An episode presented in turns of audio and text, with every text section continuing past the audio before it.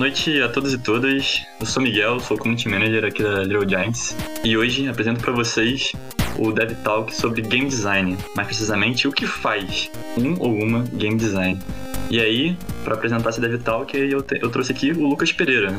Lucas, apresente o Dev Talk e os seus convidados. Caramba, que responsabilidade. É, então tá, boa noite galera, tudo bom? Espero que esteja tudo bem aí durante a pandemia. É, agradeço a oportunidade de poder fazer essa mesa foda pra caralho, é, com pessoas fodas pra caralho, e que veio muita gente ouvir. Espero que as expectativas sejam atendidas. Então, é, acho que sem, não vou ficar falando muito de mim, não tem por que ficar falando muito de mim. É, queria né, agradecer a Tainá e a Thaís é, e o Igor, que em breve chegará estará se juntando a gente, por terem aceito aí conversar e falar um pouco sobre game design. É, acho que é uma área. É, muitas vezes eu vejo as pessoas com muitas dúvidas do que, que um game designer faz. Eu vejo a galera na faculdade achando que game design é uma coisa, e aí às vezes se desilude, ou então tem muita dificuldade de de é, entrar no mercado, né, como game designer, a gente sabe que existe essa dificuldade. Então, a ideia desse podcast, né, de falar sobre game design é, é desmistificar um pouco, né, essa, essa, esse papel dentro do desenvolvimento de jogos e a gente poder ajudar quem estiver entrando, quem tiver interesse de mudar de área ou qualquer coisa do tipo, a gente poder falar um pouquinho sobre game design.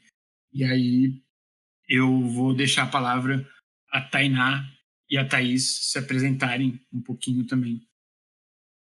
Opa! então vamos lá. Tudo bem, gente? A todas, todos e todas que estão aí nos ouvindo. É, primeiro, sempre obrigada pelo convite, pessoal. É sempre muito bom poder trocar ideia, conversar sobre o que a gente anda aprontando, fazendo, ou o que a gente já fez. E tá com Thaís é sempre para mim uma honra e eu vou sempre repetir isso, porque ela foi minha primeira inspiração é, nessa área. Então, muito obrigada. Vamos lá. Eu sou Tainá Félix, eu sou da Game Art e junto com meu parceiro de vida e de trabalho, que é o Jaderson Souza, a gente faz algumas cositas aqui, além de jogos. Então, a gente começou fazendo atividades socioeducativas e continuamos nessas atividades. Mas, claro, nesse período de pandemia, as atividades foram interrompidas e também desenvolvemos games. Bem, o que, que a Tainá Félix e da onde a Tainá Félix vem? Acho que isso é um pouco importante da gente falar sempre, porque às vezes a gente descola é, o objeto jogo dos seus desenvolvedores, desenvolvedoras, e a gente esquece um pouco dessas histórias, e elas são importantes, na minha opinião, porque elas fazem parte daquilo que nos dá base, nos dá matriz para construir os nossos jogos. Então, é, a Tainá é uma atriz. Tainá é formada em comunicação das artes do corpo pela PUC São Paulo, com especialidade em teatro, e depois eu resolvi fazer uma pós-graduação em gestão cultural para entender um pouco o que eu fazia como atuação dentro da game art, mas o que também o game poderia ser dentro desse espaço de cultura. Então, o meu, a minha função dentro da game art, dentro da construção dos jogos, ela tem bastante a ver com a produção do jogo. Então, eu sou producer e tem a ver com o roteiro do jogo, a construção das histórias para os jogos. É um pouco pela minha história também com a dramaturgia, pela construção de personagens, histórias, etc., o que me dá um background legal para poder construir as nossas histórias aqui para os nossos jogos. Então, acho que é um pouquinho isso. Aí a gente vai batendo um cadinho de papo sobre muito isso. Muito bom, muito bom. Thaís?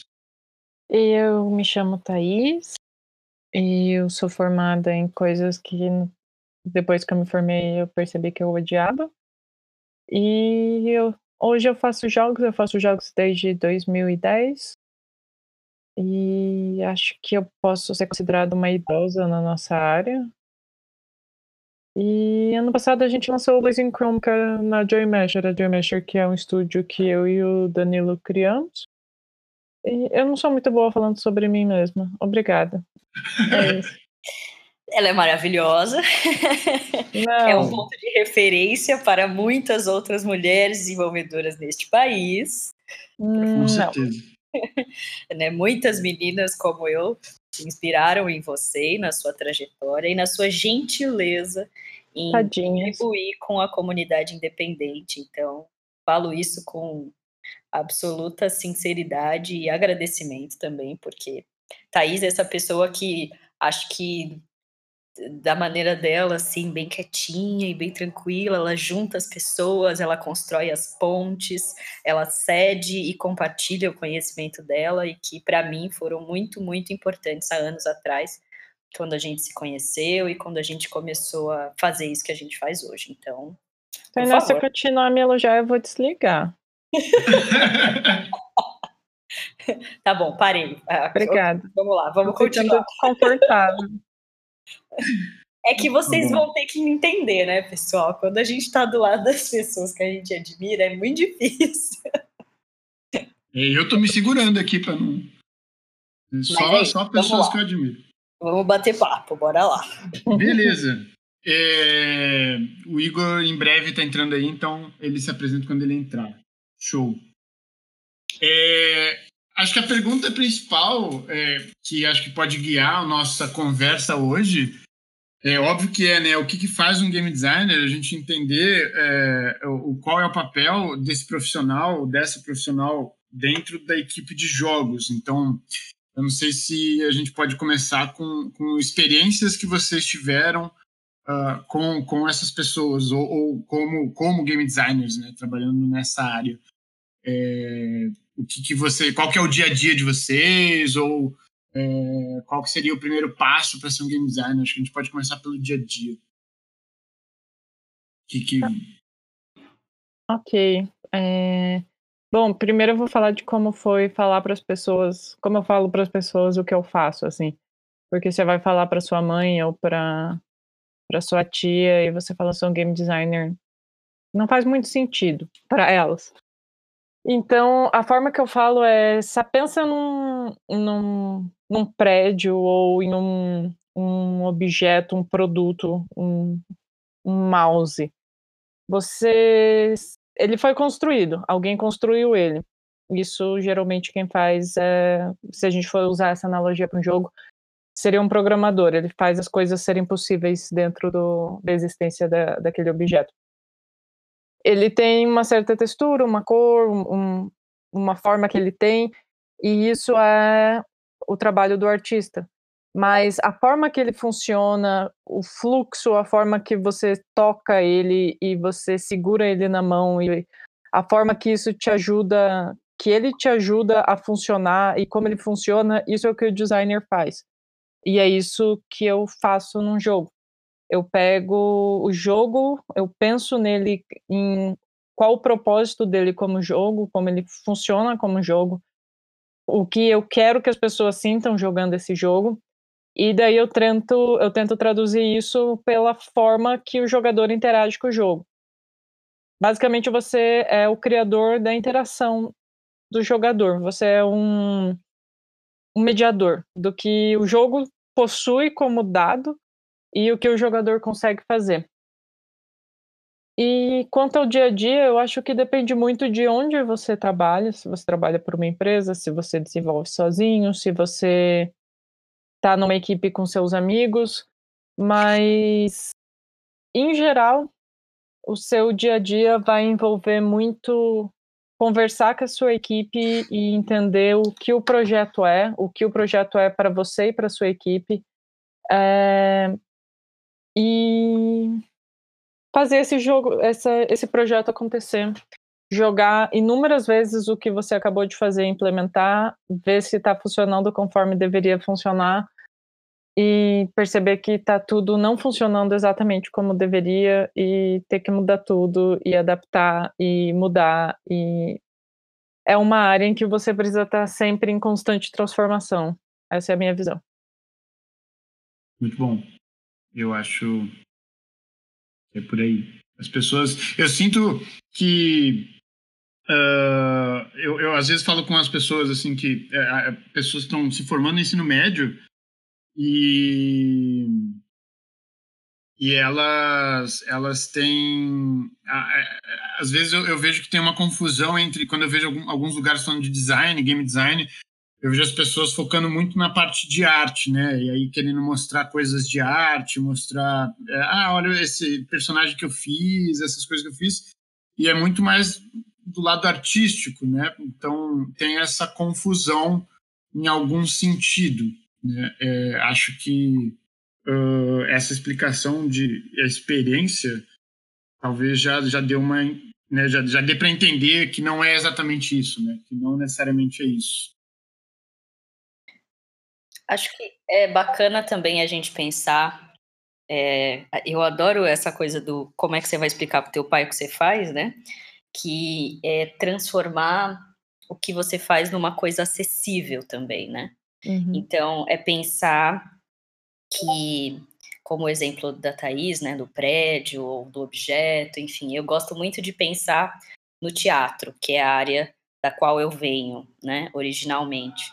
Então eu penso que o game design para o jogo ele se assemelha muito ao papel do diretor, que pensa como aquele espetáculo flui e como aquele espetáculo pode ser percebido pelo espectador.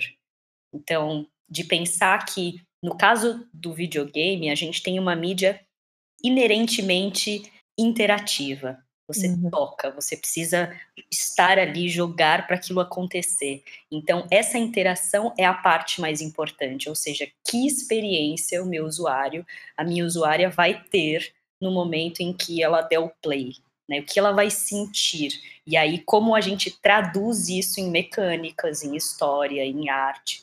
Então, tem a ver com conceituar, tem a ver com transformar o conceito, criar o conceito e transformar ele em algo que vai ser a interação de fato do jogador, da jogadora com aquilo. Né? Então, toda vez que a gente chora quando joga Journey naquela cena lateral linda, é porque ele pensou que aquela virada de câmera e daquela maneira e como a personagem desliza naquela areia funcionaria, né? Então, qual é o impacto que aquilo tem naquele momento? Então, pensar essa experiência, o como vai ser para o jogador, acho que é o papel do, do game design, assim. É, eu, enfim, como também Thaís disse, é muito diferente é, o nosso dia a dia, né? Nós somos uma dupla, né? Nós não temos um estúdio repleto de pessoas e cada um fazendo uma parte específica, então a gente acaba sendo bastante generalista aqui, né? Então, por mais que Jaderson assuma e assine o game designer dos nossos jogos, eu dou muitos pitacos sobre a experiência e como ela pode ser vivida, né? É justamente por entender que determinadas partes podem ter uma relação com o jogador que seja num, de uma X profundidade ou não, aquela mecânica não está exprimindo o que de fato era para ser, então é preciso fazer e refazer, né? Então, 40 protótipos para aquilo dar certo, né? E é isso, é, é se desfazer da ideia e se refazendo Fala galera do Dev Talk, tudo bem com vocês? Aqui é o Léo Borges, produtor e editor do podcast, e eu tenho um recado rápido para vocês.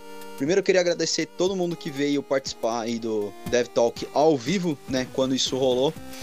Foi incrível, quase 100 pessoas apareceram lá no servidor. Foi fantástico, mas a gente teve um contratempo por conta disso.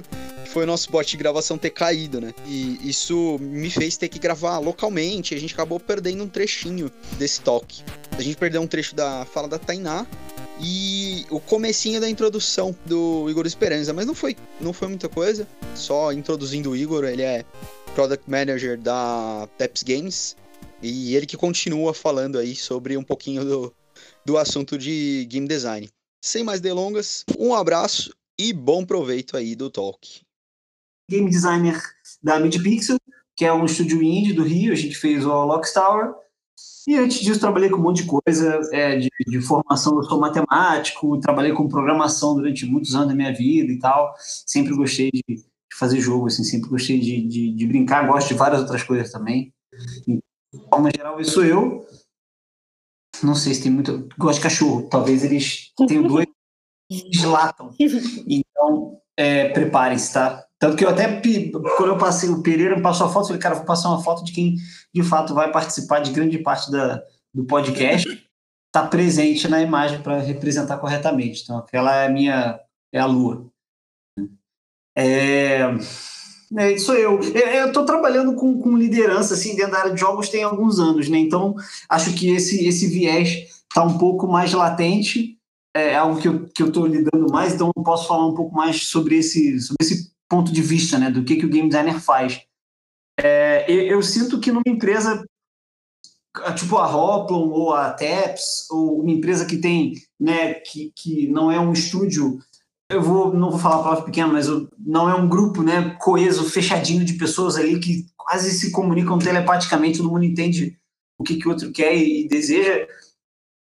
Designer para que, que tudo funcione. Né? Você para para pensar num jogo, na cadeia de produção de um jogo, da, da, quantidade de arte produzida, de código gerado, quantidade de testador validando se está funcionando, se não está, resultados de, de, de, negócio que ele tem que obter e tal. Então é muito fácil nessa maçaroca é, de coisas sendo feitas, né? gente trabalhando junto, gente fazendo a mesma, metendo a mão na mesma coisa, que no final o negócio não fique tão legal, não fique tão divertido, né? Então eu acho que se eu tivesse que né, discriminar o, o que eu acho que é o principal papel do game designer é esse cara que está fora olhando para essas coisas que estão acontecendo e garantindo que o negócio está ficando divertido. Tá ficando, com todos os problemas que usar a expressão divertido possam trazer, e aí a gente pode falar mais sobre isso, mas garantindo que o negócio funciona como jogo. Tá? Talvez seja uma, uma, uma frase menos polêmica. Então, esse, esse eu acho que é o papel do game designer. Ele, e ele faz isso ele faz isso no antes, né? Então ele produz um documento que fala, ó, oh, galera, segue esse plano, né? Que é usando a, a, a, a metáfora da Thaís, assim, né? Do, do prédio e tal, é o cara que está projetando as coisas lá. É, ele, ele tá no antes, ele tá no durante, e aí, mais usando a metáfora da, da Tainá, que é tipo, ele é um diretor, né? Ele é um cara que vai guiando, ele é um cara que vai direcionando e ele está no depois também, que é o cara que vê o que está feito e fala: olha, isso aqui não está bom, isso também não, isso também não, isso aqui tem que melhorar, isso aqui está muito legal, não mexe, pelo amor de Deus. Então, que ele, ele, tem esse papel, né? Ele, ele é, o, é, o cara que está garantindo que o negócio é legal. Maneiro, maneiro. É, essa, vê que essa minha resposta ela, ela não fala nada do como ele faz isso. É, é mentira, fala assim quando eu falei o documento, mas de forma geral, eu sinto que eu acho que fazendo um pouco de eco ao que tu falou, Pereira, cada lugar, em cada lugar diferente, ser a pessoa que faz isso vai ser uma coisa diferente, né? Tipo, é, uh, diferentes ambientes vão precisar que a atuação do game designer seja diferente para que ele faça esse negócio que eu falei, na minha visão. Uhum. É, eu, eu, eu, vejo isso também, né? através da minha experiência de lugares bem diferentes que eu trabalhei é, é, eu sinto que, que tem isso, né? Que o game designer, ele, em alguns lugares, ele tem mais liberdade, em outros ele não tem tanta. É, e aí é, pessoas se frustram até, né? Dependendo dessa, dessa, desse nível de liberdade, dependendo da empresa que está trabalhando e tal. Então, por isso que acho que é isso, né? Bem diferente mesmo e cada, cada empresa vai ter a sua visão do que um game designer faz ali dentro, né?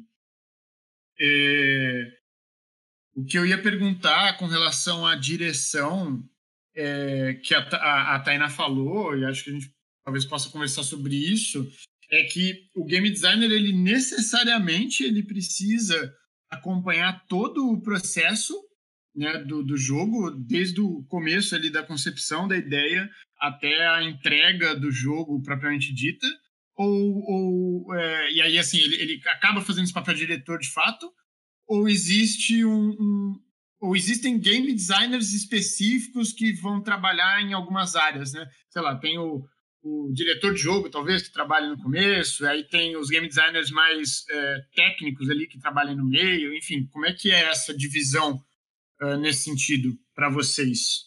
Não sei quem quer começar aí. Acho que o Igor seria bom conversar, já que ele trabalhou como lead, ele pode falar melhor como é trabalhar com outros game designers num projeto.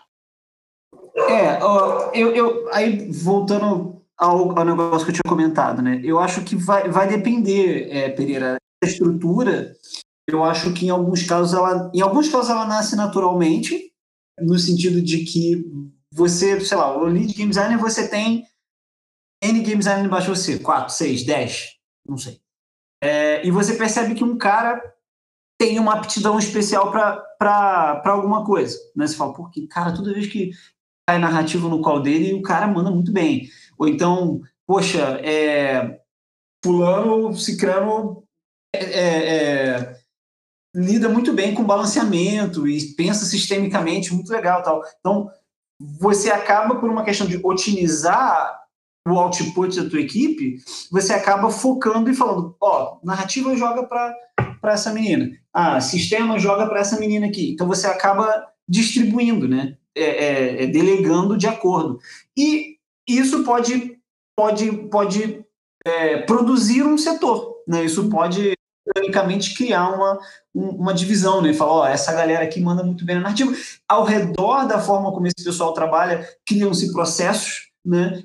é, é, protocolos né, e padrões que essa, que, esse, que essa galera segue para produzir um resultado que, que, que, normalmente produz um resultado melhor. Então, existe uma, existe uma coisa orgânica que é, é de você, no papel de liderança, identificar talentos, né, aptidões e, e, e coisas é, inerentes e acabar delegando para que você sempre desenvolva o melhor resultado. Né? É, isso, vamos dizer, de dentro para fora. Você pode de fora para dentro também montar uma estrutura, vamos, vou botar entre aspas aqui, forçar uma estrutura, né, caso você detecte que tem um problema. Então, se você sente que, ah, é, eu preciso que tenha, vou dar um exemplo, tá?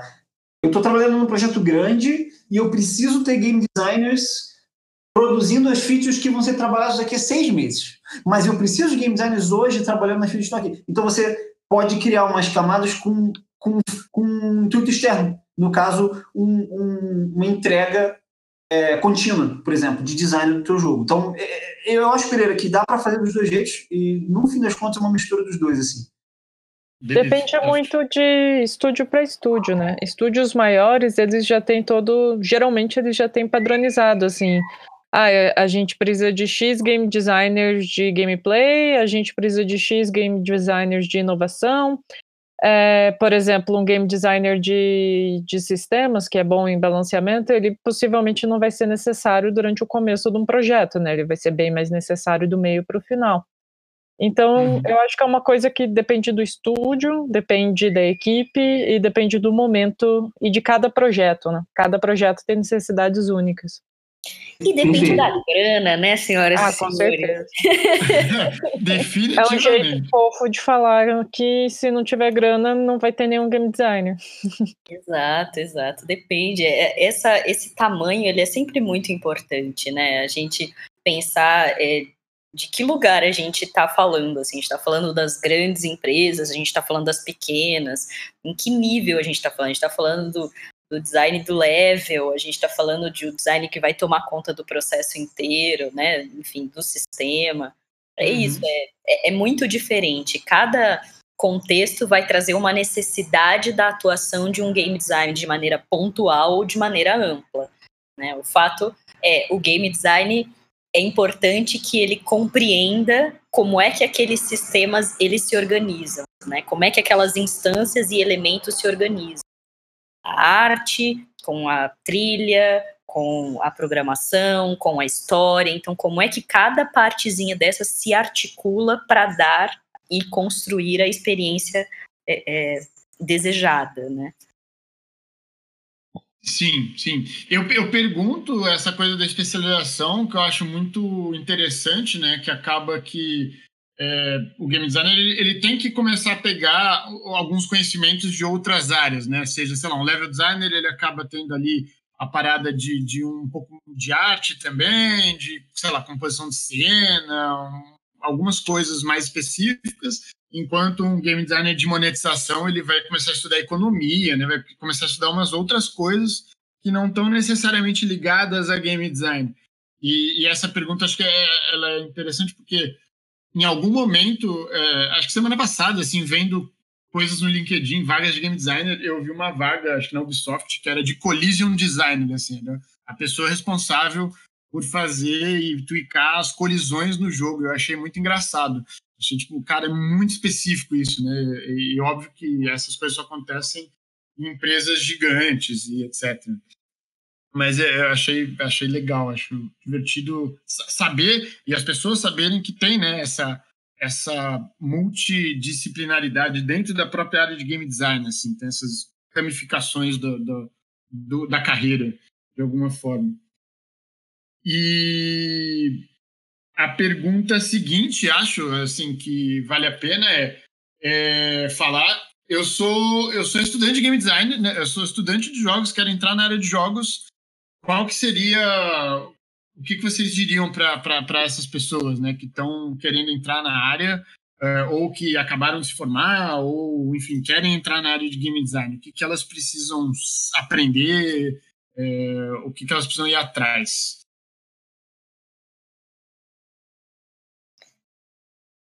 Thaís, que é a, a professora da parada. Eu sugeria a resposta da Thaís também primeiro. Olha, eu acho que depende muito de quem é essa pessoa e de onde ela está saindo, né? Porque cada um de nós tem uma história e tem coisas a nosso favor e coisas contra a gente. Uhum. E a gente está falando de alguém que está pensando em fazer uma faculdade, tá em, não sabe ainda exatamente como, como entrar nisso, talvez a faculdade de jogos seja uma boa. Se você já sabe mais ou menos o que você quer fazer, se você sabe que você quer ser programador, ou que você quer ser artista, ou que você quer trabalhar com som, talvez procurar uma formação ou um trabalho já nessas áreas seja mais interessante do que ir para descobrir as coisas entrando num curso de jogos. Se você já é um profissional e você já já tem mais ou menos uma área em que você trabalha e você gosta mais ou menos dessa área, tenta entender como que essa área pode funcionar dentro do, do mundo de jogos. É, eu não sou formada em jogos, eu não sou formada em nenhuma área que faz sentido algum com jogos. A forma que eu comecei não é uma forma que eu recomendo para ninguém, que foi fazendo um mestrado, então, tipo, uff, muito chato, nem, nem pensem nisso. Mas eu hoje eu acho que a melhor forma para se tornar um game designer é você começando fazendo seus próprios jogos, ou com amigos, ou sozinho, e experimentando o máximo possível com o máximo de coisas diferentes possível, até você achar algo que você realmente gosta e algo que você realmente quer continuar estudando e melhorando. Porque mesmo quando a gente fala tipo de game design, tem todas essas áreas de game design que a gente falou, e mesmo, uhum. mesmo falando, em, você falou em game designer de colisão, mesmo um game designer de colisão, por exemplo, em um jogo de luta, o trabalho dele é completamente diferente do trabalho de um designer, game designer de colisão num jogo de corrida, que é completamente uhum. diferente num RTS, que é completamente diferente num jogo de nave. Então, entender se existe algum tipo particular de jogo que você gosta de trabalhar com, uma, uma, atividade em particular que você gosta de trabalhar com, um ambiente que você gosta de trabalhar com. Isso depende muito da pessoa, sabe? E faz parte também não só de entender o lugar dela no, no mercado e no, na indústria de jogos, mas também entender o, o que ela espera de tudo isso, o que ela gosta de fazer em tudo isso para que o, o, trabalho de jogos não seja mais um, um, trabalho horrível que ela esteja fazendo por dinheiro como qualquer outro trabalho. Uhum, uhum. Acho também que uma outra coisa bacana de pensar é que o game designer é, ele é um criador, né?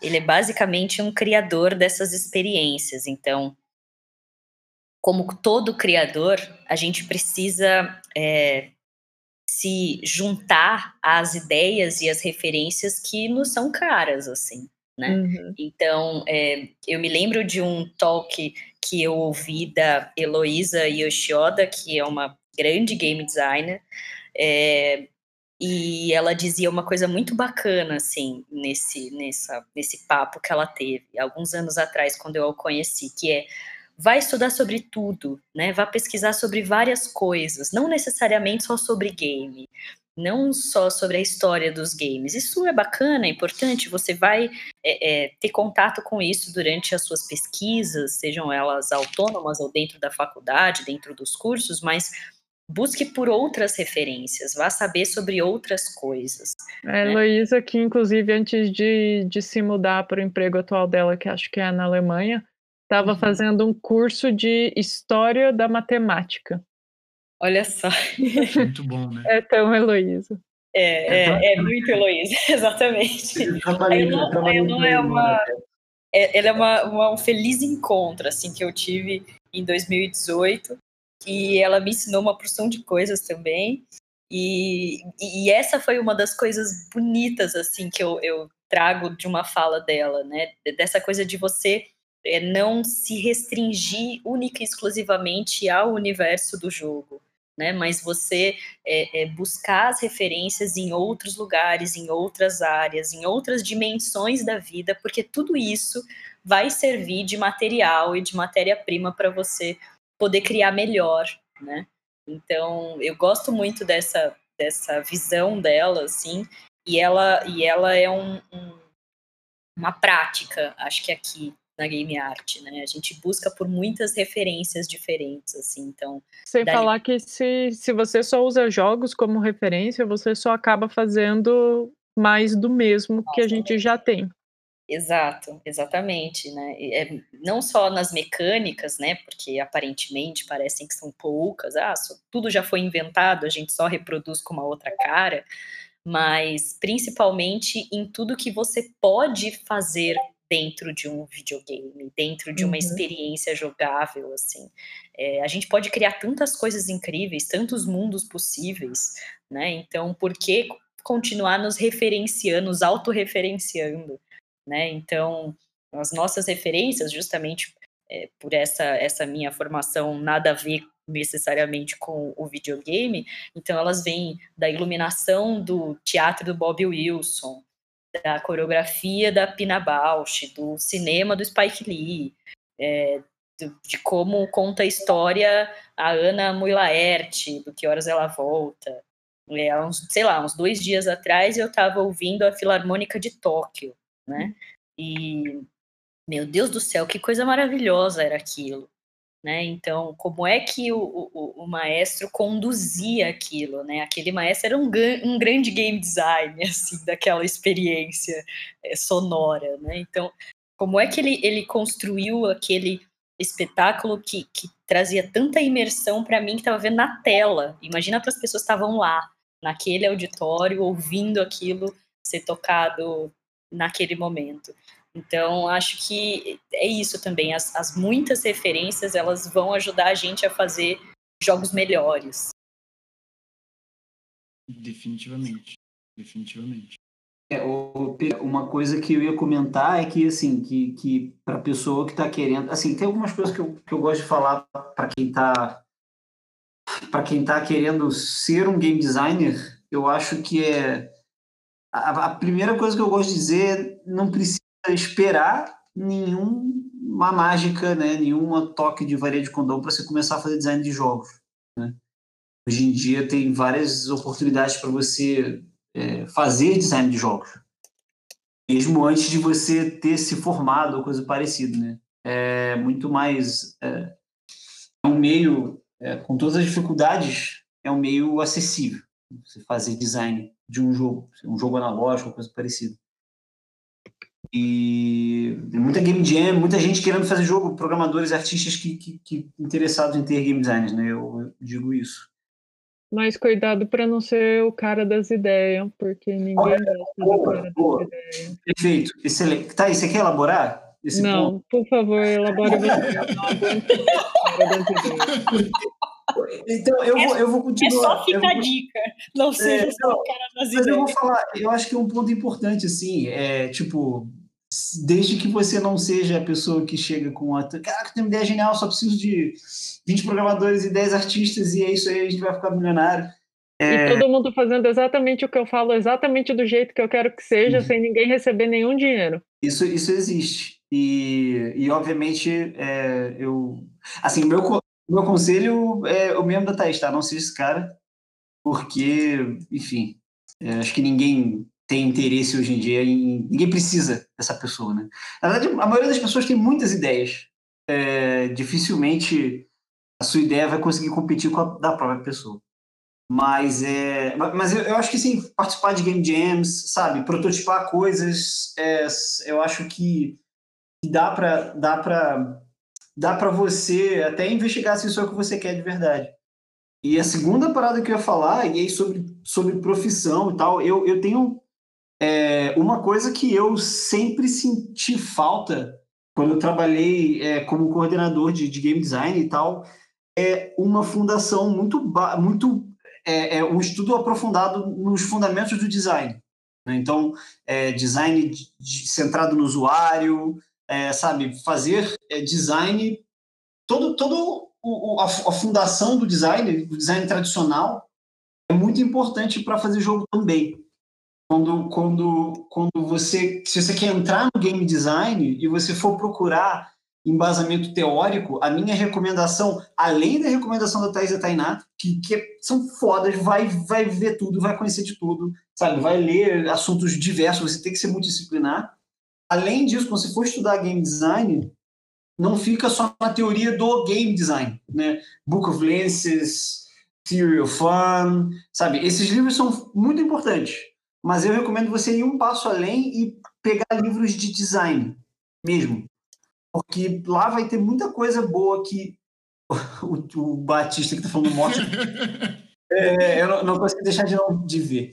É, então, vai além, vai para o design mesmo na, na, raiz, assim, porque tem muita coisa que é que vale, né, que ainda está certa é, e que ainda funciona também para você. E, e, e, que os livros de game design vão só tocar, porque eles vão correr para dentro do design de jogos. Né?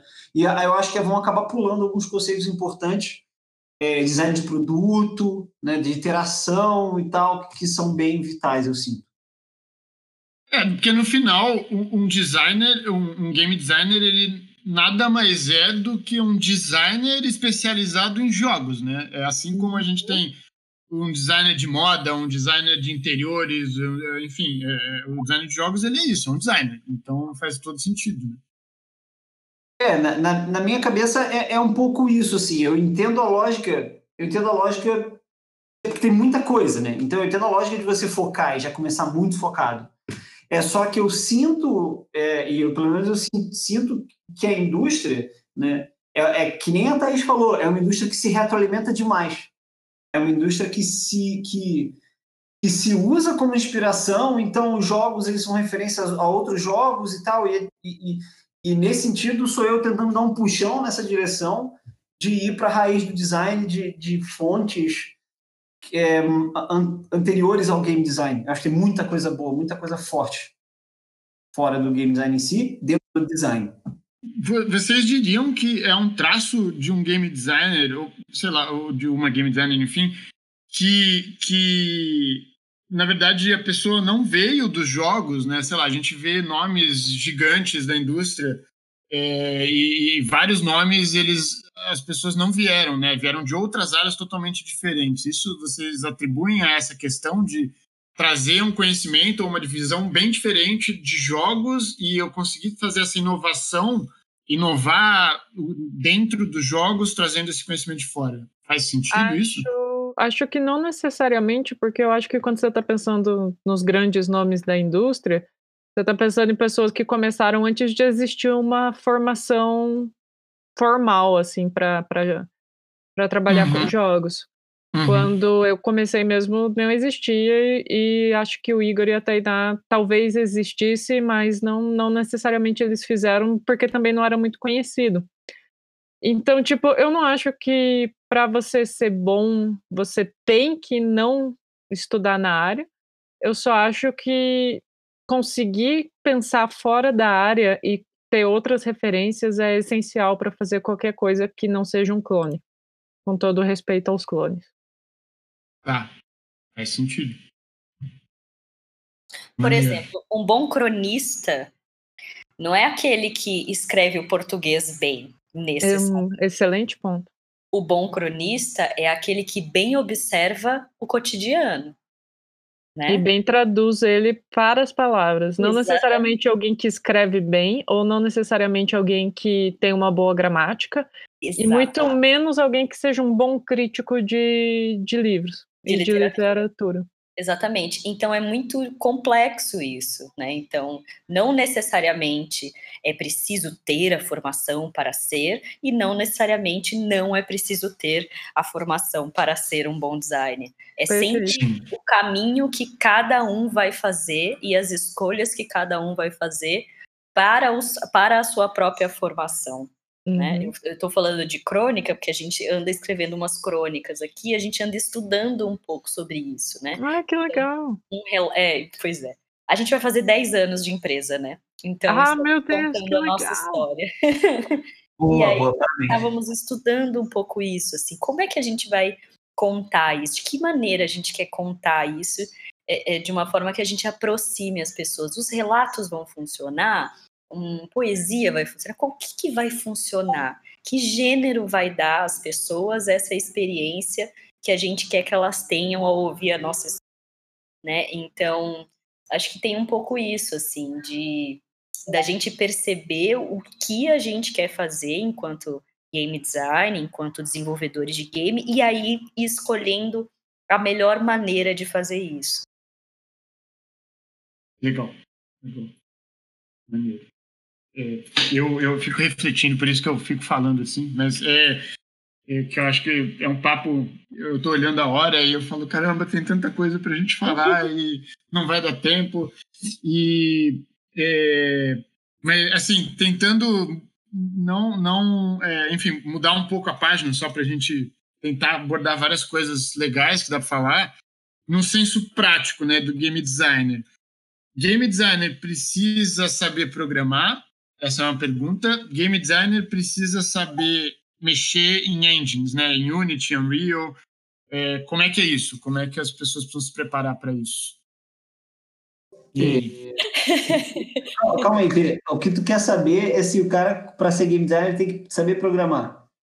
Não, não necessariamente para ser game designer, mas um, assim, um game designer, ele saber programar ajuda, é importante saber isso. É, e, e engines, né? Acho que engines é uma, uma outra pergunta, assim. Então, mas, mas a gente pode falar das duas nesse, nesse senso mais prático aí, e que normalmente as pessoas acham, ou pelo menos eu vi, né, nas faculdades quando eu fiz, é, pessoas começando achando que não precisavam. Eu, eu, assim, é uma resposta curta. Assim, eu consigo pensar em dois motivos pelo que pode ajudar, tá? O, uh, o primeiro é porque você, se você quiser fazer protótipos, né, se você quiser elaborar ideias, você saber programar te dá o poder para ir lá e, e rabiscar, né? Fazer alguma coisa, falar, deixa eu testar aqui para ver se esse treco que eu tô falando é besteira, deixa eu ver se funciona e tal. Então, te dá um poder, né, de rabiscar alguma coisa, de, de, de, de, ou de fazer a própria coisa, no caso de você ser um desenvolvedor que né, que, que vai acabar abraçando o escopo do projeto todo e tal. Então, nesse sentido, eu sinto que sim ajuda. E num sentido mais amplo, você entender as dores e as dificuldades de outra, de outra área sempre facilita é, a, o desempenho de uma função que, em essência, transita entre todas elas. Né? Então, uhum. você te dá meio que uma, uma capacidade de, de estar tá mais próximo do dia a dia de outras áreas e, no caso da programação, te permite ter essa, como se fosse essa empatia técnica. É, vou, vou, usar esse termo, é, não sei se faz sentido. E te permite entender as dores, os sofrimentos, o que, que o cara pode fazer, o que o cara não pode, até a comunicação entre vocês vai ser muito mais rápida. Então, nesse sentido, eu vejo valor. Tá. A minha opinião é um, talvez um pouco não, não sei se vai ser problemática, mas é, eu acho que você nunca tem ferramentas demais e você precisa, o seu trabalho só é tão bom quanto o seu domínio da sua ferramenta. Então, se o seu trabalho nesse jogo em particular ele, ele mexe, ele entra dentro da, da ideia da engine, então você tem que saber mexer na engine. Você não precisa ser um programador exímio, você não precisa fazer o jogo rodar. Mas você precisa saber o mínimo para conseguir fazer o melhor do seu trabalho dentro do jogo. Pensando aqui, pensando aqui. Tainá, quer completar? É, tô aqui refletindo sobre a Eu também tô, também tô. tô aqui pensando, ouvindo, atenta aqui. É... Olha, veja bem, eu acho que eu tô no, no, no nesse entre lugar aí, né? É... Depende do que você vai fazer. Né? Se você pensa a experiência e você consegue traduzi-la é, indo lá e fazendo, então tem a ver com a autonomia, né, de você produzir aquilo que você pensou e conceituou, etc. Ok, lindo, é mais fácil e tudo mais. Mas não necessariamente na equipe que você trabalhe, no projeto que você esteja, você tenha essa possibilidade.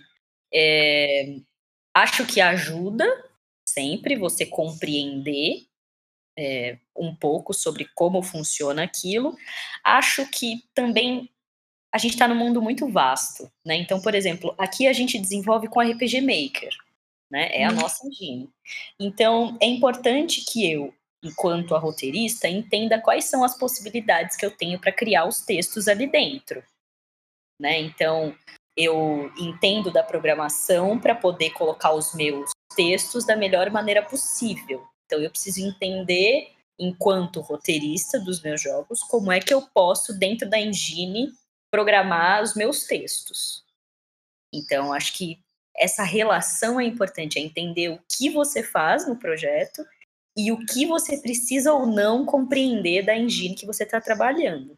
Né? Até que ponto você consegue é, é, articular a sua ideia com a sua criação de fato.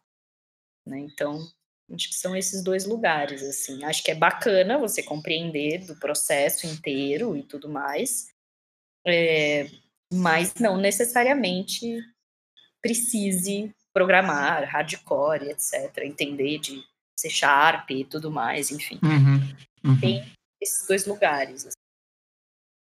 Eu gosto é. em particular do caso de vocês, treinar que vocês usam o, o RPG Maker, você tem que saber usar a sua ferramenta e você tem que escolher a ferramenta baseada no que você é capaz de fazer e no que você quer alcançar, sabe? E eu acho maravilhoso que vocês usam o RPG Maker, mesmo porque é uma ferramenta muito mais poderosa do que pessoas que estão começando acreditam que é.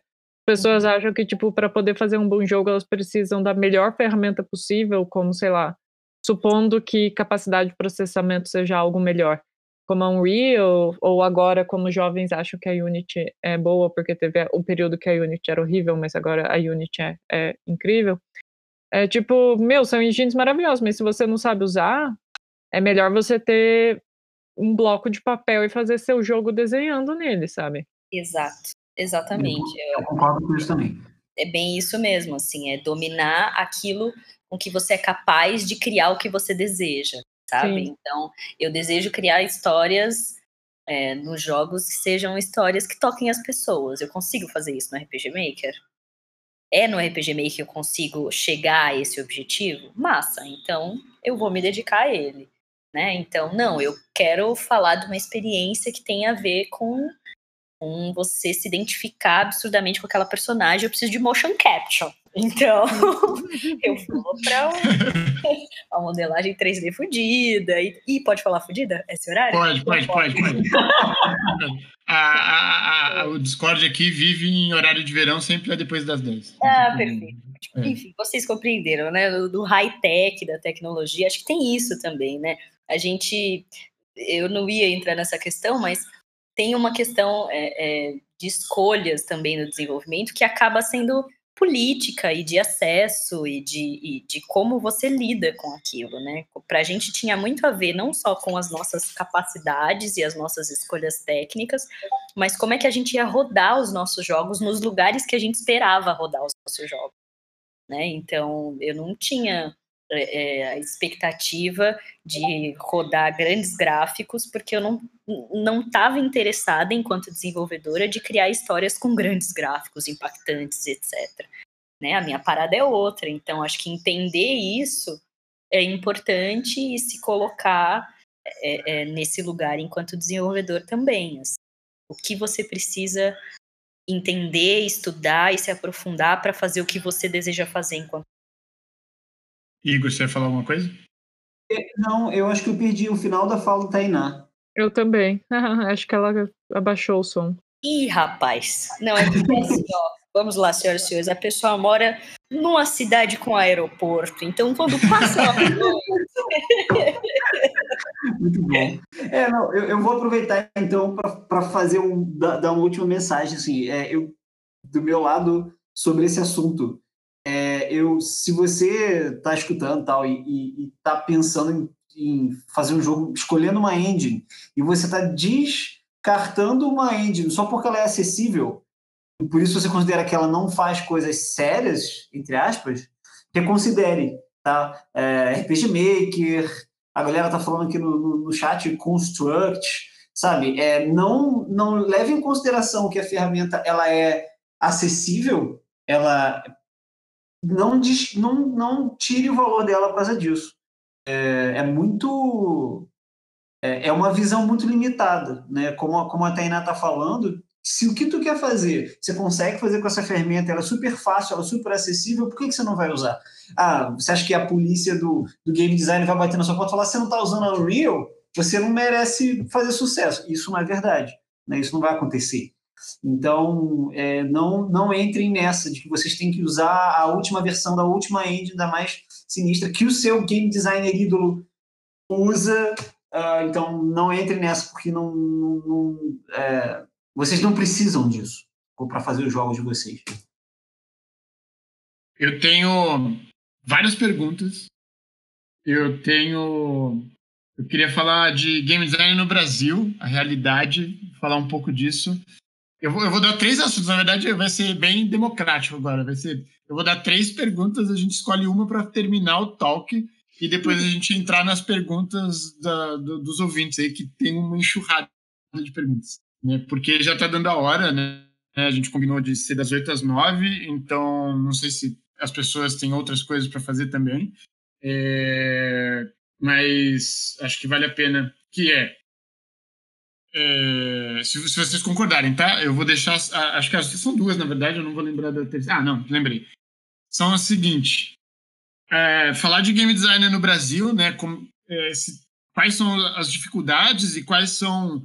Qual é a realidade dos game designers aqui no Brasil, né? Para quem está começando, o que procura, se tem alguma coisa que essas pessoas têm que se especializar para garantir uh, trabalho, né, de fato, para entrar nessa área e poder sobreviver fazendo jogos, né, que é, é, existe aí uma questão também muito grande sobre isso. É, junto com essa pergunta, mas a gente consegue falar separadamente a questão de privilégios, né, se, se e aí todos os privilégios, a gente pode falar um pouco sobre isso, é, se desenvolver jogos e talvez no Brasil isso seja um pouco mais latente, né, é, de, é um privilégio hoje, né, estar na indústria de jogos acaba sendo isso. E a última é sobre uh, essa questão, assim, emendando essa, essa questão que a gente estava falando, de escolher a melhor engine para ou melhor ferramenta para o que você vai fazer de acordo com o que você quer fazer, né? Acho que a palavra é o que você quer fazer. Eu sinto que a maioria dos desenvolvedores que entram né, para desenvolver jogos é porque eles querem fazer os jogos que eles jogam, né? Então, uh, no geral é isso. Eu entro porque, caramba, eu joguei o Journey, eu joguei o GTA, eu joguei o Final Fantasy, enfim, qualquer que seja o jogo, e eu quero fazer aquilo ali, né? É, é, é por isso que eu entrei na área de jogos. Né?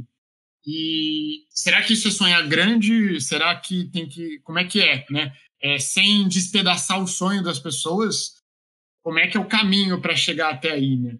É, enfim, são esses três tópicos. Qual que, qual que a gente escolhe para falar? Difícil, amigo. Quem que vai escolher? Você, a gente? Vocês, vocês. Eu vou deixar isso para vocês. Porque eu, eu, não tenho, eu não tenho capacidade de escolher, assim. Eu, eu queria que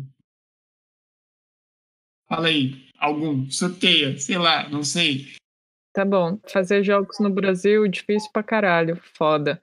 Mas difícil, difícil quase no mundo inteiro, a não ser que você more na, sei lá, na Finlândia, na Islândia, no Canadá, em alguns lugares que realmente apoiam o desenvolvedor.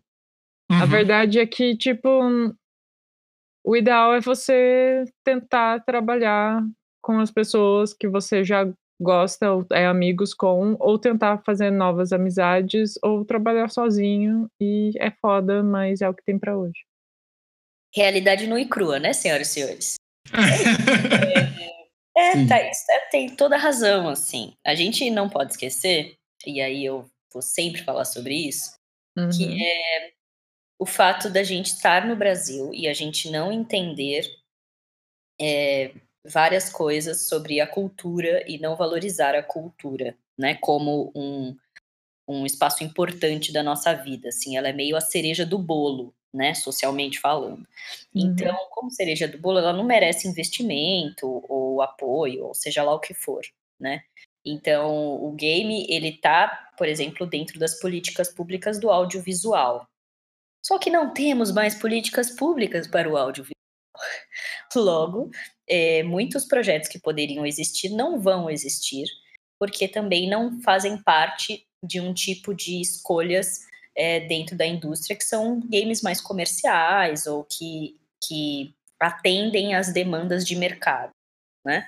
Então, desenvolver jogo no Brasil é isso, assim, que a Thaís falou. É difícil pra caramba, né? Porque você não tem um ecossistema que contribua para que você possa de fato sonhar em fazer um jogo desse e de fato conseguir. Até você chegar a esse lugar, que é numa super grande empresa, um super grande estúdio, você vai precisar de estrutura de formação, você vai precisar de estrutura de meios de produção, ou seja, de bons computadores, de banda larga, de bons livros, né, de bons professores para ir atrás dos seus tutoriais, da sua formação e etc., e se transformar num profissional competente e competitivo bastante para estar nesses lugares.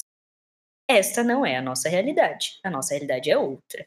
Né? As nossas formações elas não são é, é, nesse sentido, formações que fazem parte desse ecossistema. A gente tem formação para alguns, não para todos, a gente não tem um mercado que vai dar conta dessa galera inteira, então as pessoas vão ter que se organizar entre elas, e a gente não tem políticas públicas ou um cenário de mercado que facilite é, esse ecossistema de funcionar bacana, como nesses lugares que a Thaís citou.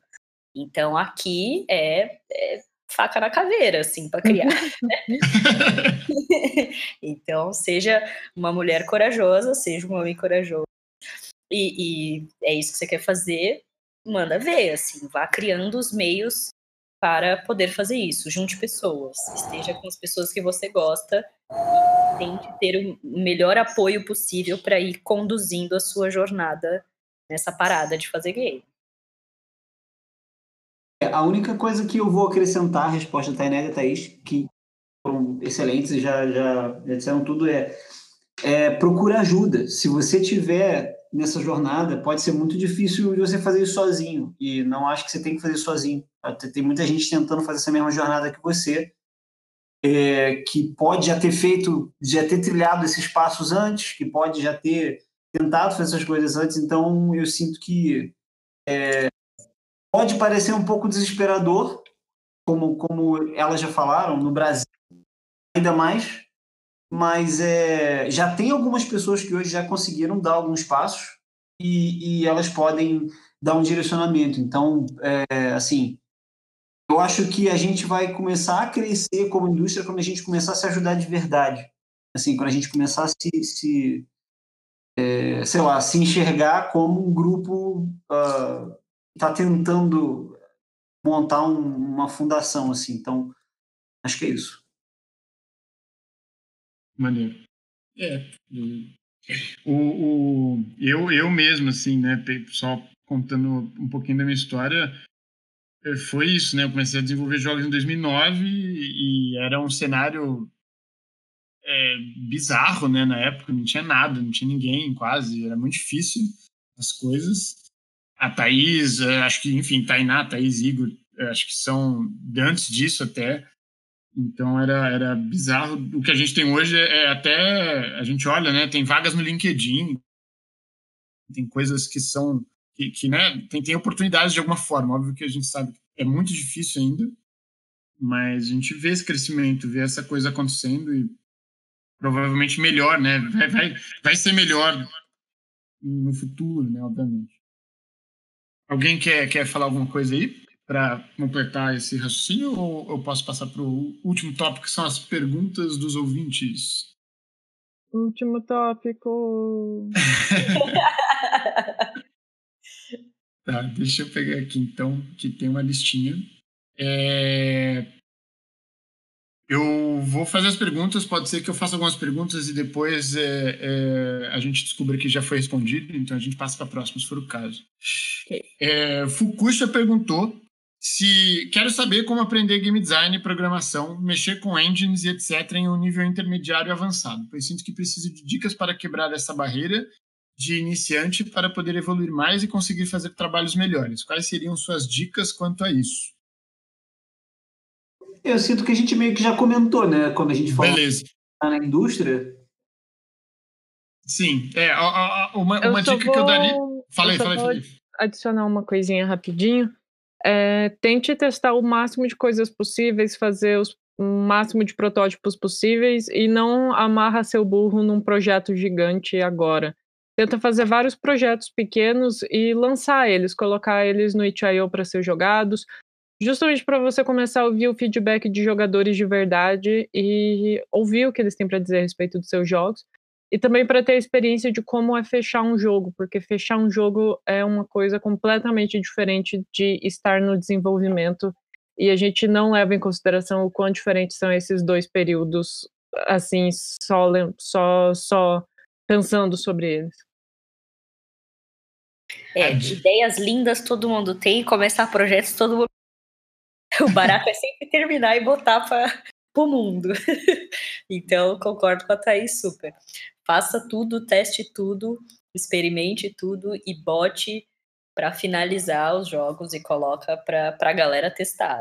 Senão, tu não vai ter nunca a, a experiência de fato entender o que você gosta, saber o que você curte e qual é o seu público, enfim, toda essa parada aí.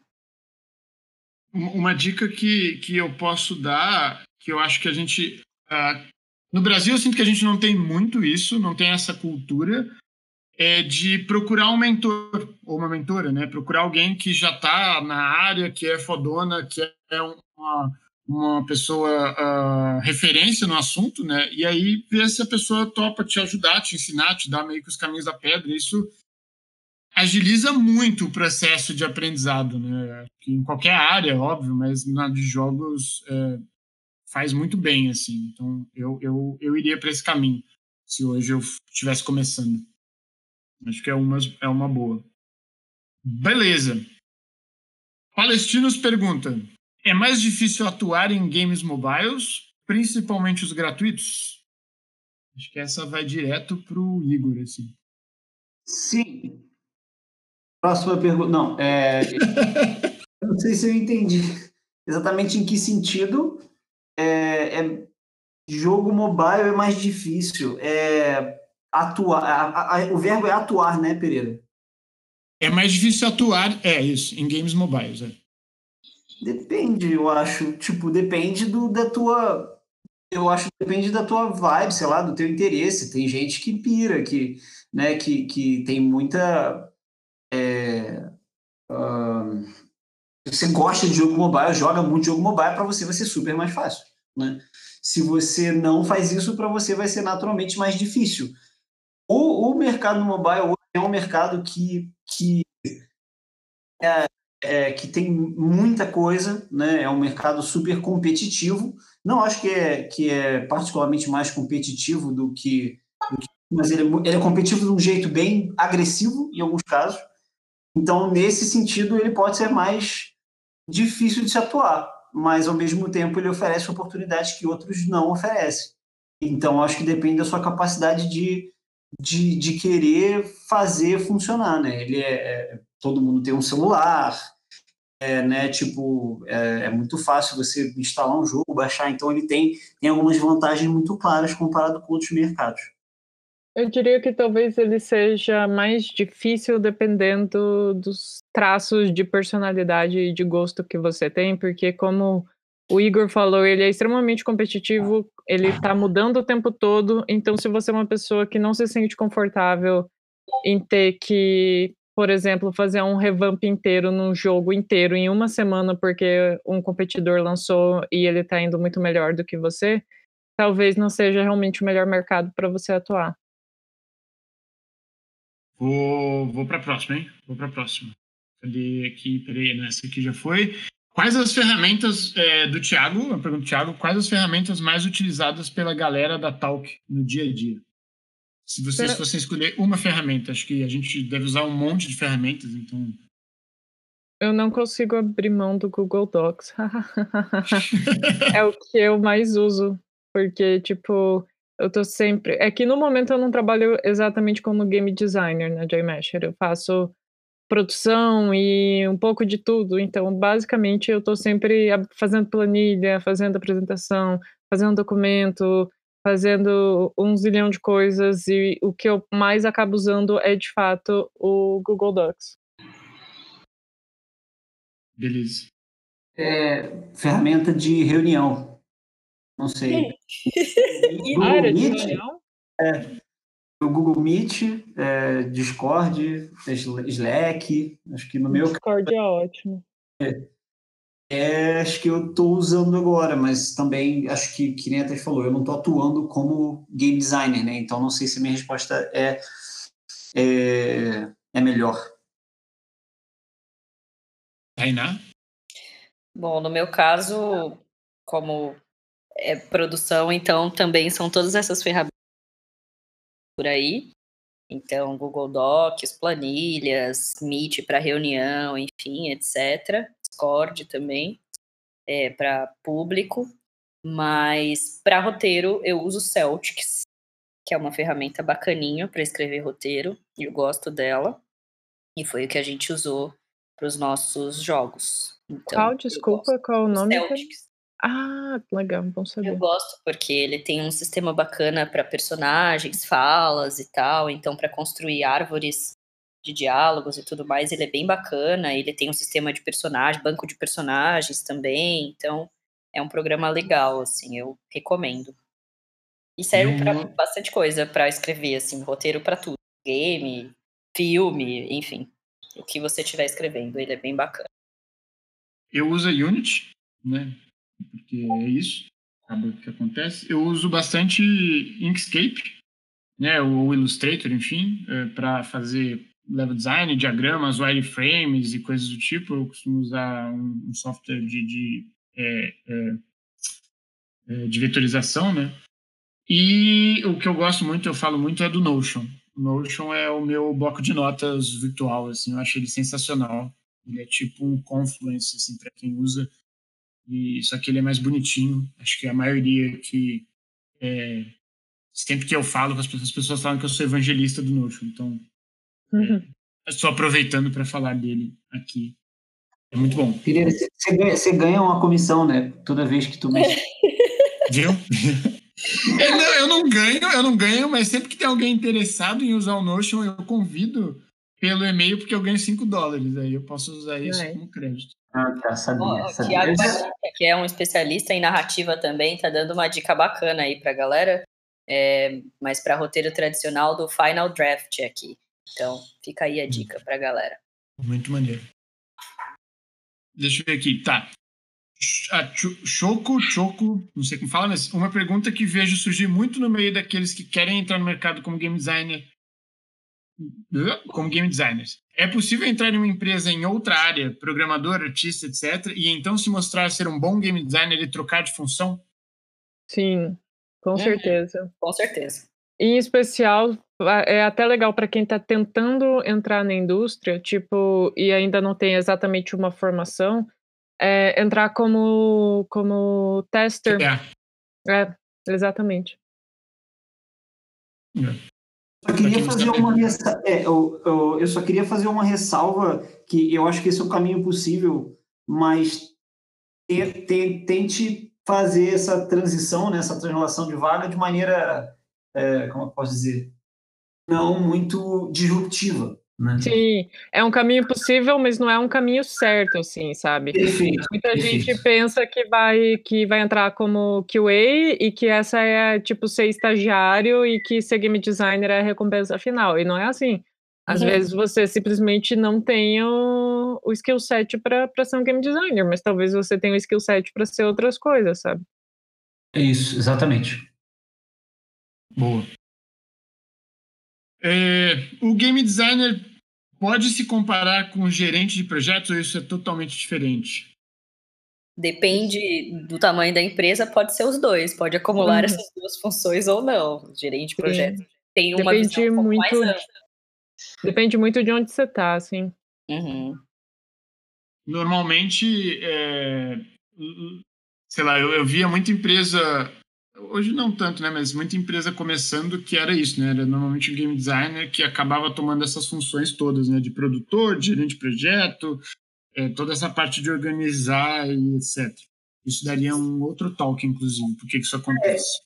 É, eu, eu acho que assim, em termos, em termos de, de, de competência, talvez tenha alguma interseção, né, no sentido de né, capacidade de planejar e organizar e comunicar, ok.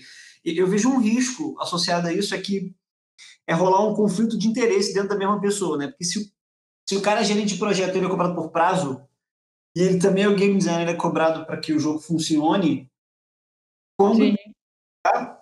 sabe? Quando, quando der ruim, esse cara ele vai ter que jogar para um lado. E ele vai ter que argumentar com ele mesmo.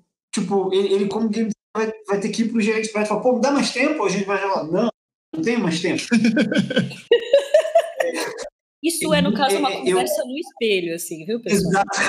É ele Mas isso, isso é o que acontece em equipes pequenas o tempo todo, assim. Exato. Eu, o que eu faço eh, aqui na Joy Mesh é que, tipo, a gente é duas pessoas. E no Moonrider, que é o projeto que a gente está trabalhando agora, a gente é em três. O André tá, entrou e está fazendo programação e um bocado de design também. Daí, tipo, nos últimos meses, eu ouvi o Danilo falando todo tipo de coisa que ele queria pôr e quantas mil fases ele queria pôr e, e não sei o que, não sei o que lá. E eu só fiquei quieta e falando, beleza, beleza. Daí, semana passada, a gente fez a, a reunião para realmente se reorganizar e, e falar: tá, a gente mudou o jogo e o gameplay e tudo, e por isso a gente está três meses atrasado. E agora a gente vai se planejar a partir de agora. E daí ele começou: ah, então eu estava pensando em pôr, além de seis fases, colocar outras seis fases baseadas nessa. Deu: não. Não, não, esse é o momento do não. Aquele era o momento do faz o que você quiser aí. Então, tipo, essa briga com você mesmo, às vezes você pode se dar um tempo, assim. Esse tempo eu vou pegar tinta e jogar na minha cara e rolar no chão e ver o que que sai. E no dia seguinte é o, o dia de cortar tudo que ficou uma bosta. E o que não vai mais falar. Muito bom. É, deixa eu ver aqui. Algumas perguntas eu tô pulando, tá, gente? Porque já foi respondido, então peço desculpas se eu não falar de vocês, mas. Fukusha pergunta: Algum de vocês já teve experiência dando aula sobre jogos? Se sim, como foi a experiência? Só tô falando porque eu sei que o Igor e a Thaís foram professores e deram aulas. A Tainá eu não sei dizer, mas. Eu já dei aula de game design é, e foi bem legal. Eu gosto bastante, assim, eu, eu me, me divirto bastante pensando em como explicar as coisas que eu enxergo, né? Passando para frente algumas coisas que eu já li, eu me divirto bastante. Para mim é bem recompensador.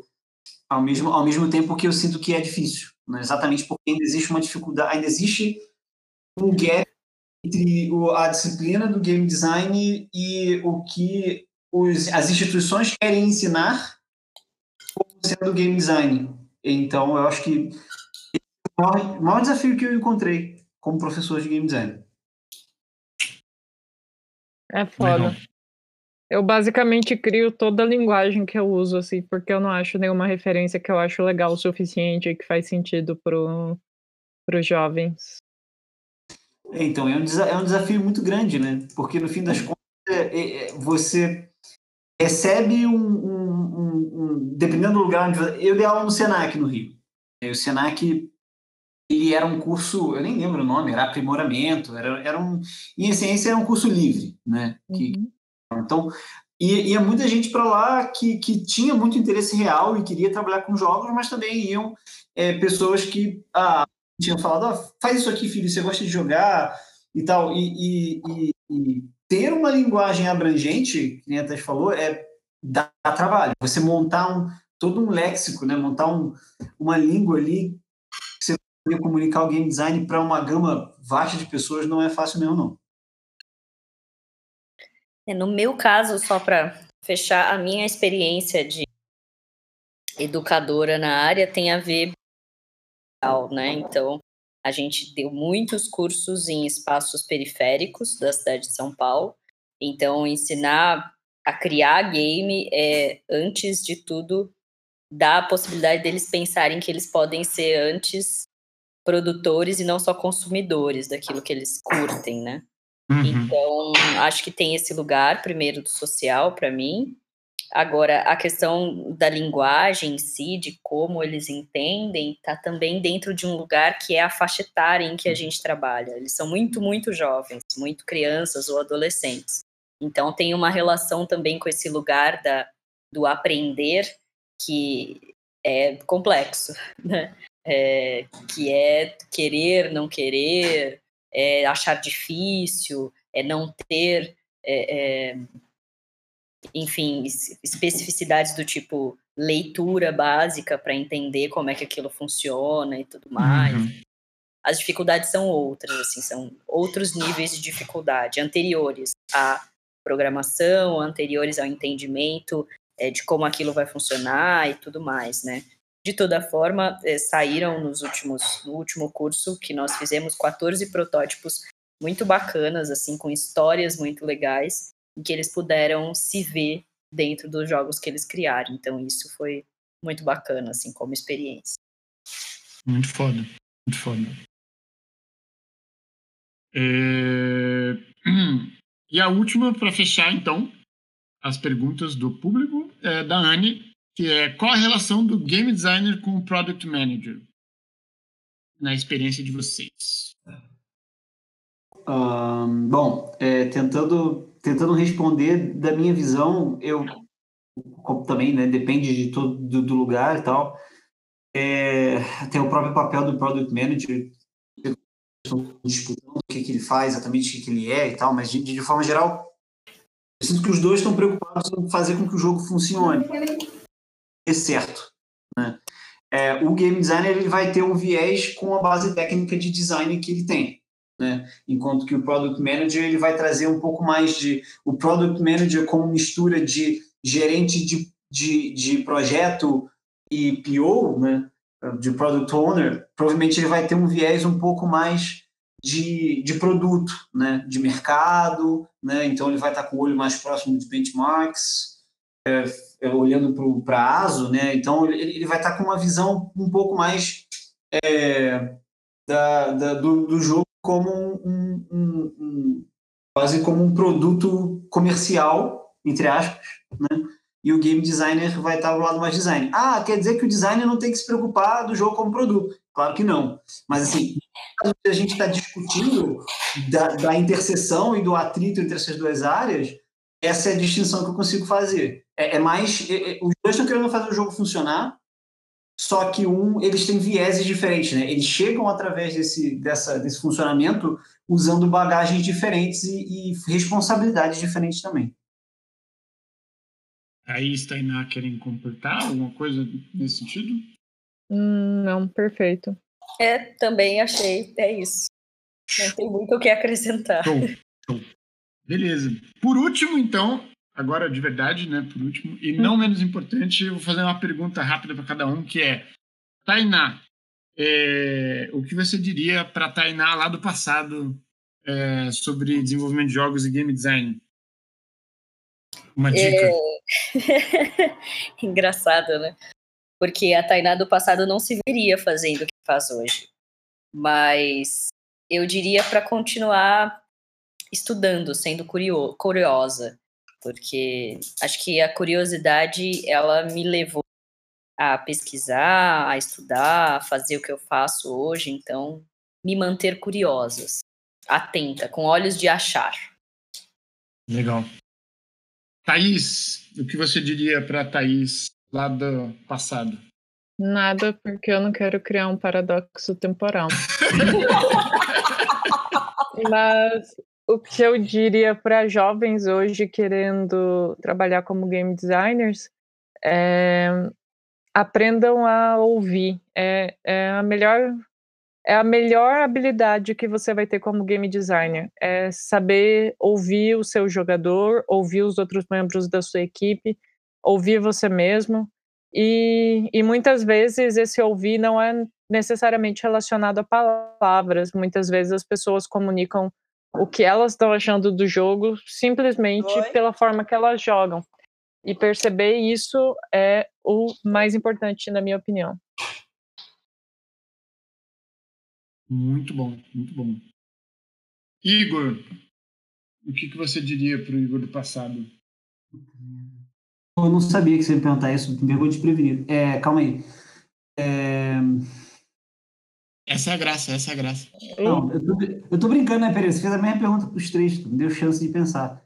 É, é que eu acho que, assim, eu, eu tive uma carreira muito maluca, né? Eu comecei como matemático e eu queria ser cientista, e aí depois eu fui fazer computação gráfica, então eu fui meio que sendo, sendo sugado pelo, pelo universo da criação de jogos, né? Eu nunca...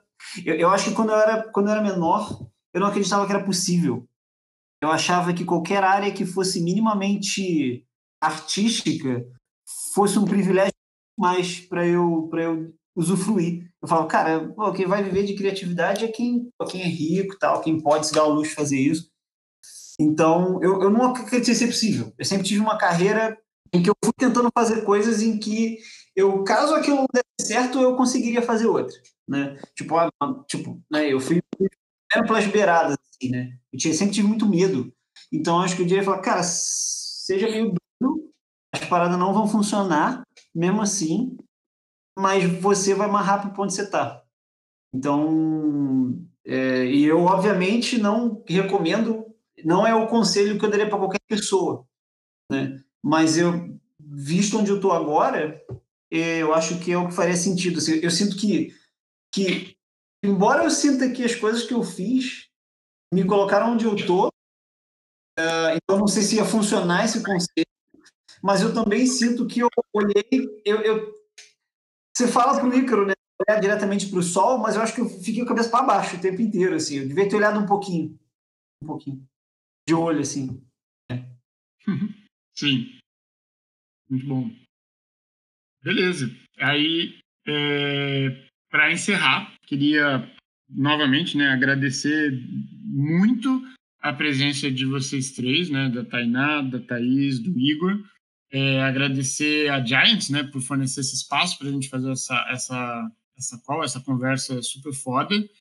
É, agradecer todo mundo que ouviu e dar um, uma oportunidade para vocês falarem, faz, falarem, fazerem jabás, falarem o que vocês quiserem falar, passar redes sociais é, e qualquer coisa do tipo que vocês queiram para a gente encerrar. Gente, só queria agradecer mesmo sem jabás nesse momento. é, só agradecer o convite e estar tá com vocês essa noite batendo papo foi muito bom. A gente aprende sempre quando conversa e troca, então obrigado por esse espaço também de aprendizagem. É, e é isso, redes sociais, acho que tá Félix BR, tá no Instagram, no Twitter, etc. E estamos por aí também. Muito obrigada. Bom, eu, eu só queria agradecer o espaço, agradecer por todo mundo que estava ouvindo, agradecer pela conversa, obrigada, gatos. E eu não tenho nenhum jabá, e sei lá, eu espero que todos vocês façam uma coisa muito legal agora que isso vai acabar, nem que essa coisa legal seja dormir.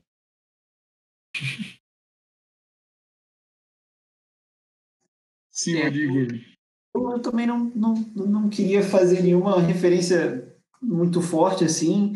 É, então, repetindo o que a galera falou, valeu, é, Pereira, é, pela honra né, de estar aqui. Acho que esse é o primeiro, né? Primeira edição do teu programa, e certamente muito grande, independente do, do, do, participante que você chamou seu primeiro programa, no caso eu. É, e, e, cara, falar foi, foi, foi bem legal é, poder conversar sobre esses assuntos. É, eu, eu, sinto que é aquele negócio que eu falei de se ajudar, né? É, eu sinto que é, eu tive alguns privilégios ao longo da minha vida e para mim é um prazer muito grande poder, sei lá, se uma coisa que eu falei faz sentido para algum de vocês, assim, eu já fico feliz de ter de ter participado e, e me sinto recompensado por, por estar aqui. Então, é, obrigado a todos vocês que ouviram a gente até é, tarde, né? E tomem cuidado que a, que, a, que, a, que a pandemia não acabou ainda, tá? Só fiquem atentos a isso aí. Muito importante. Muito bom. Então, de novo, né? Obrigado a todos. É, queria encerrar essa nossa conversa fazendo uma chamada para o nosso Dev Talk da semana que vem, que vai ser sobre narrativa. Então, quem tiver interesse já fica aqui pelo servidor, que acompanha as coisas que estão acontecendo, acompanha o trabalho da Giants, né, que foi uma empresa que eu, eu tive a honra de participar como game designer e hoje eles estão aí decolando e fazendo jogos fodas. Então, aproveitar para isso. E encerrar o nosso primeiro programa no nosso Dev Talk de Game Design. Muito obrigado novamente. Boa noite para vocês. Este podcast foi produzido e editado por Léo Borges Soundworks.